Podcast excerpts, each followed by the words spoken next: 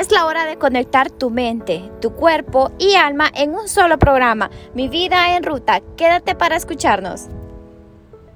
Hola, hola. Buenas noches. Estamos de regreso en nuestro podcast Mi vida en ruta con un episodio más y con muchos temas interesantes de cuál vamos a hablar. Eh, ya teníamos bastante rato de no escucharnos, pero dije, bueno, voy a hablar sobre este tema. Me arriesgué, aparte que tengo un amor por la locución y también estoy más cerca de ustedes y puedo contactarme con ustedes. En este tema muy importante vamos a hablar por qué le ponemos mala influencia a las personas. Vamos a hablar sobre este, sobre este tema. Hola Melissa, buenas noches. Pues Hola. le ponemos mala influencia a las personas debido a amistades que nosotros vamos teniendo en el camino, ya sea en nuestras universidades, nuestros trabajos o donde nosotros vivimos. Pero la mala influencia empieza, muchas veces yo he pensado que empieza desde nuestro hogar, cuando nos dicen que no nos juntemos con X persona y todo eso. Entonces, esas cosas van influyendo especialmente cuando uno es niño. Y se va creando ese mal hábito y vamos nosotros generando malas influencias a diferentes personas. Sí, creo que tenés razón en ese sentido, porque también le llamamos mala influencia a las personas que muchas veces nos quieren hacer el bien y nuestra mente está tan errada a que decimos, ella es mala influencia, o otras personas, es mala influencia porque te dice que no hagas eso, está fuera de onda. Y creo que hoy en día, sobre todo los jóvenes, nos enfrentamos en eso que cuando hay personas que nos quieren ayudar, vienen y las personas que están mal nos dicen, no, eh, esa es una mala influencia para vos. Las personas que nos abren los ojos son la mala influencia en nuestras vidas.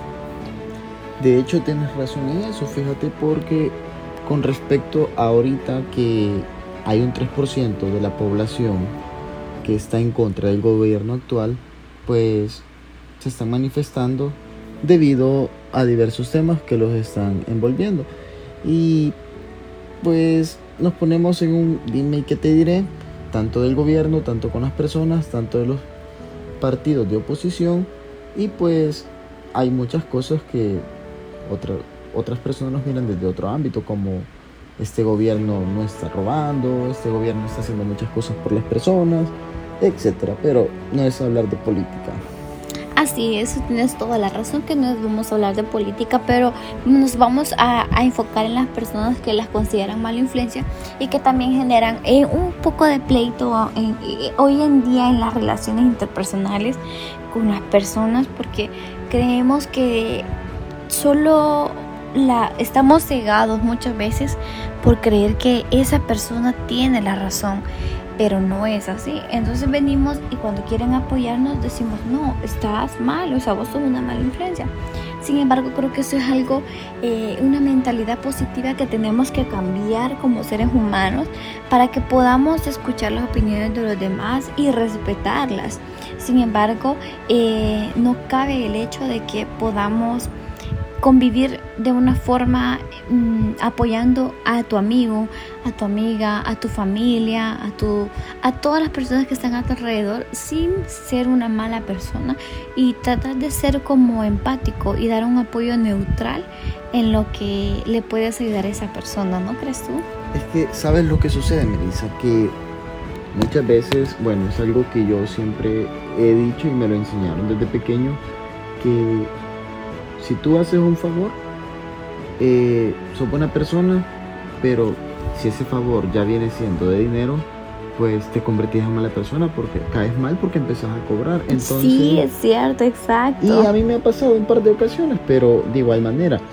eh, uno a veces se pone en una situación entre la espada y la pared y no sabes qué hacer, por no ser mala onda no le quieres cobrar, pero muchas veces vos necesitas eso. Ya luego esas personas empiezan a hablar de ti y dicen que vos sos una mala influencia, que sos mala onda, porque andas haciendo esas cosas. Entonces, eh, yo lo veo de una forma injusta, pero al final es algo o una etapa de la vida que nosotros vamos aprendiendo poco a poco.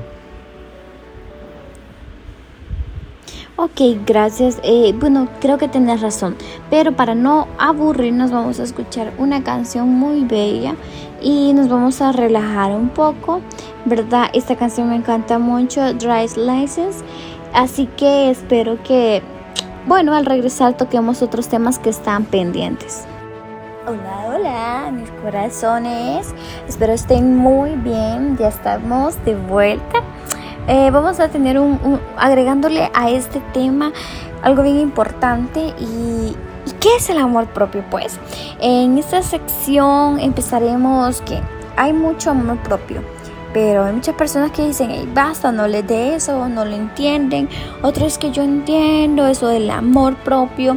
¿Será que quizás eh, amor propio, amor propio será decir soy chula, soy bella, soy preciosa frente al espejo? No entienden realmente que puede ser, es el gran problema que por el cual eh, eh, los demás o todas las personas permitimos que en relaciones amorosas eh, se trabaja en otros aspectos y no en el amor propio. Y es por eso que me tomé la molestia de hablarles sobre esto eh, que vemos en las redes sociales.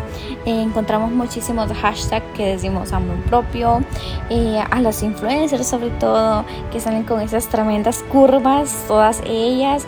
Y uno dice, qué fácil es tener amor propio con ese cuerpazo, que yo definitivamente no manejo. Pero podría escucharse un poco trillado y podría decir, soy muy bella, pero ¿de qué sirve si voy a tener un mal carácter? Y eso eh, hace año, es algo que con los años pasa y que con la vida se aprende que el amor propio todos los días cuesta. Y uno se ve en el espejo y yo digo, eh, qué grande mi nariz, o otros días son como que qué bella estoy, otros días soy qué fea soy. Y estoy sana porque tengo el privilegio de tener manos, pies y hay personas que no lo tienen. Entonces, eh, al final se pueden cambiar todos esos físicos que uno desee, ¿no? Pero, ¿qué pasa por dentro en el alma? Que no se ve. El amor propio está afuera, está más allá, mejor dicho, de tener una salud que tiene que eh, dejar de ser un tabú en nuestro país y sobre todo en las personas actualmente cuando otra persona es eh, diferente, con curvas diferentes y ya la vamos criticando, ya la vamos juzgando y ¿qué opinas tú? Mira, eh, en mi caso personal pues es un tema muy amplio de que tocar muchos puntos y uno de ellos es, eh, no sé si alguno de ustedes pues alguna vez ha escuchado o cuando nos dicen que somos creados a imagen y semejanza de Dios. Claro, aquí, me, estoy, aquí me estoy metiendo en temas ya religiosos, pero eh, muchas veces los que hemos ido a la iglesia, cuando hemos escuchado al sacerdote, al pastor, o a la persona que esté predicando, nos hacen ver que Dios es una persona hermosa, maravillosa. Si nosotros estamos hechos a imagen y semejanza de Él, pues todos somos hermosos, no, hay ninguna persona fea. Y pues no importa la raza, el color, ni que tengas ojos de color. La raza. Sí, la raza, imagínate. Este, pero tienes que tener en claro de que tenés muchas cosas buenas, no, no de, la, de la belleza no vas a comer. Es que no sé si te has dado cuenta que cometemos un grave error y creo que los estereotipos de belleza han llegado a su nivel al máximo a meterse en la, en la mente de las mujeres, sobre todo porque creo que los hombres no enfrentan tanto problema de estereotipos físicos, sino que somos las mujeres que, que que la celulitis, que las estrías. Entonces, cuando vemos un cuerpo perfecto y nos comparamos con ese cuerpo perfecto, ahí entra un problema en el que dice, yo quiero estar como ella porque todo el mundo la halaga, todo el mundo la vuelve a ver y es donde uno se dice, ¿de verdad ese es amor propio?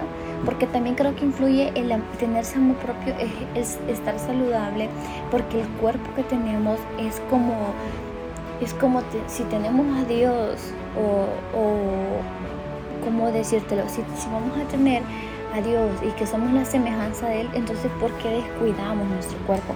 Creo que también eso va mezclado en una parte mínima de nuestra fe. Y no solo las mujeres, Melissa, también los hombres. Fíjate que en mi caso personal, pues yo tengo barba y tengo muchos amigos que me dicen que ellos desearían tener barba y no saben el problema o lo incómodo que es que estártela arreglando.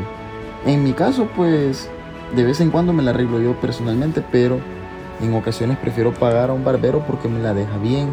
Entonces, hay personas que me dicen, me dicen yo quisiera tener barba. No, eso es un problema y y hay, mira, hay, una, hay un producto que se llama minoxidil que muchas personas lo usan. Sí, es muy afamado que hoy en día he visto muchas vallas publicitarias. Que de hecho, de hecho es para la caída del cabello, no es para la barba. Entonces yo tengo un amigo que se lo puso y pues ahí tiene barba, ahí anda encantado, pero eh, para mí es un problema. Yo a veces no quisiera tener barba, pero ya ves, así me hizo Dios. Entonces, ¿qué le voy a hacer? Y pues, como tú dices, los, las los productos de belleza que tanto se están creando, eh, tanta publicidad que le meten a eso que te dañan la mente y te hacen que hagas un consumismo, algo que tal vez ni necesitas, porque hay muchas personas que no necesitan maquillaje. exacto, es que llegamos a ese punto de que no nos aceptamos a nosotros mismos y cuesta, y como mi mujer te lo digo, a mí me cuesta aceptarme a mí misma y decir, ay, wow, yo soy hermosa cuando, wow, veo todos esos Instagram de esas influencias y, y, y chamacas más jóvenes que yo y, y te quedas así como, algún día voy a ser como ella, entonces hay bastante discrepancia que creo que tiene que ser, tienes que tener un un perfil bien fuerte, un carácter fuerte para que puedas decir y tener una determinación y decir yo me amo a mí misma. Y no solo amar propio significa mi físico, sino que permitir no tener relaciones tóxicas, no tener personas tóxicas en tu vida o no tener eh, actitudes negativas en tu vida. Valorarte como persona y también disfrutar el tiempo con vos mismo, ¿no crees? Sí, la verdad que Muchas veces es bueno darte tu espacio, eh, pensar más profundo sobre la vida, eh, lo maravilloso que es la vida, eh, la felicidad que se siente que puedes tener tus cinco sentidos intactos. Hay personas que pues no, pueden caminar y desean correr y pues hay personas que reniegan porque pasan parados todo el día en su trabajo o porque les toca caminar o porque van parados en los buses. Entonces, muchas veces somos ricos y no nos damos cuenta. Porque sí, exacto. Eh, yo me fijo a veces en las paradas de buses que cuántas personas están esperando, más ahora con esto del COVID, entonces es más complicado porque andas trabajando por necesidad, ¿no? Y porque necesitas darle el pan de cada día a tu familia, entonces gracias a Dios eh, yo ando en vehículo y no, no me afecta mucho, pero y pues no te voy a negar, yo todos los días reniego por las trabazones, yo desearía que no hubiera tráfico, pero me pongo a no me pongo a pensar en las personas que van en bus y van hasta paradas y llegan más cansados a sus trabajos, luego la, en la misma rutina por la tarde y en la tarde es peor todavía el tráfico, pero tenemos que aprender a ser conformes con lo que tenemos, con lo que somos y educarnos un poquito más nosotros. Sí, de hecho, disculpa que te interrumpa y hablando de educación, también creo que en nuestro país tenemos que dejar de ver como tabú cuando una persona va a un psicólogo, porque eso es súper bueno, eso te ayuda a también, eso es amor propio. Y, y de hecho, si usted se siente mal, usted que nos está escuchando se siente mal, Visita un psicólogo, recibimos mensajes diferentes a diario por medio de las redes sociales, entre otros, y eso nos afecta. Por eso yo recomiendo lo personal que si algo va mal y sentís que el consejo de otra persona no te ayuda, entonces visita, pedir una ayuda profesional que eso te puede ayudar. Eh, creo que también eso es parte de agregarlo a nuestra vida cuando quizás creemos que no tenemos un buen consejo o sentimos que necesitamos de verdad alguien profesional que nos pueda apoyar en distintas formas. Eso es parte también de nuestra educación de amor propio. Correcto, Melissa. De hecho, pues yo estuve viendo un psicólogo y me pasó a mí a un psiquiatra y ya, ya sabes, no, son bromas. sigámonos escuchando en Mi vida en ruta. Bienvenidos con nuestro programa de esta tarde y nos encontramos en la sección de Mileniales en Acción.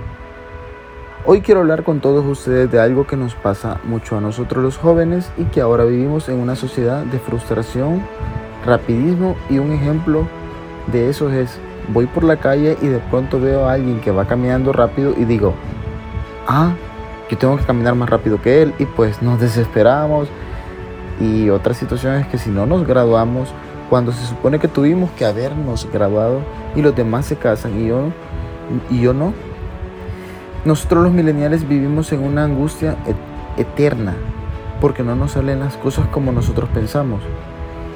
Y eso ahora en día se llama FOMO, que en sus siglas en inglés y al español es como decir miedo de perder algo por estar todo el tiempo en internet queriendo actualizarnos, hay dos cosas que hablaremos con ustedes. Ahora dentro en estas secciones siguiendo con el tema cómo lucho con el FOMO y el negativismo. Y bueno, en mi caso para poder lidiar con esto, escucho Opno.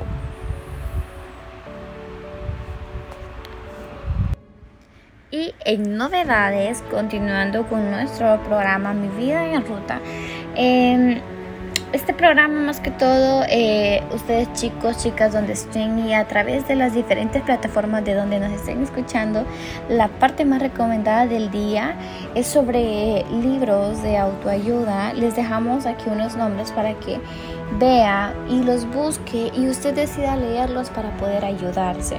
O también quien quita que puede ayudar a otra persona. Eh, uno de los libros es Mujeres Malqueridas de Mariela Michelena. Un nuevo mundo ahora de Eckhart Tolle. Eres un crack de Jen Sincero. Los siete hábitos de los adolescentes altamente efectivos de Sean Covey. Y es así como creamos eh, esta sección para esos datos de libros que a quienes les interese, solo aquí en Mi Vida en Ruta. Y continuamos con nuestro programa Mi Vida en Ruta. Y vamos a hablar de un tema el cual es, hey, yo sí puedo. Para los que nos gusta saber sobre personas que son exitosas y saber cómo lograron sus obstáculos, eh, podemos hacer unas preguntas. Y en esta noche, como invitada, tenemos a Melissa Lando Verde, en lo cual le voy a preguntar eh, qué fue lo que más te atormentó o se te dificultó en este proceso de escribir el libro? Pues, hola. Eh, una de las partes como más difícil para eh, poder escribir mi propio libro fue poder encontrar la base perfecta de lo que quería escribir. Si quería escribir sobre mi vida, sobre mis problemas o escribir sobre mi, mi vida diaria.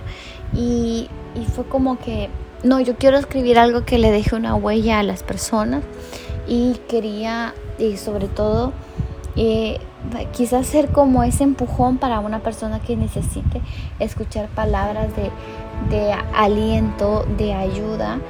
Y entonces me, me aventé, como decimos, y dije, no, voy a hacer mi libro describiendo mi historia, lo que eh, mi experiencia, lo que a mí me sucedió para triunfar. Tengo entendido que tu libro es de autoayuda. ¿Es correcto? ¿Y qué fue lo que más se te dificultó al momento de escribirlo o cuáles fueron las, las partes más difíciles que se te dificultaban? Ah, porque me imagino que hablaste mucho de tu vida personal. Sí, ah, exacto. Yo creo que, fíjate que tocaste un punto bien importante.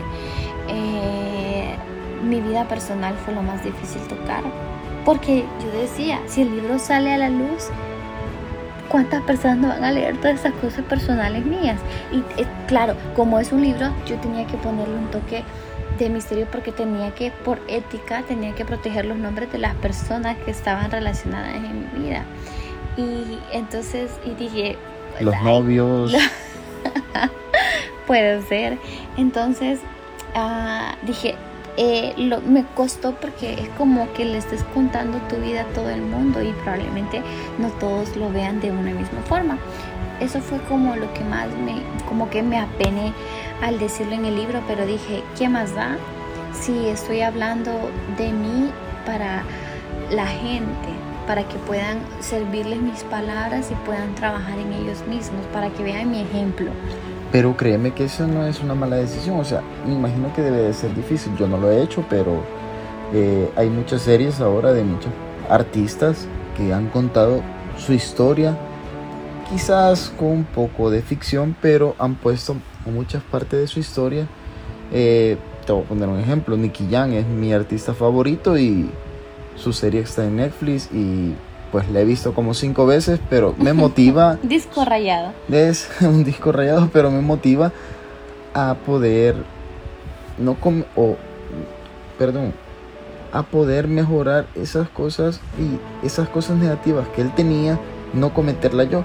Y no porque voy a ser un artista, sino que te sirven a tu vida personal. Sí, así es. De todos tus libros, ¿cuál es el favorito tuyo?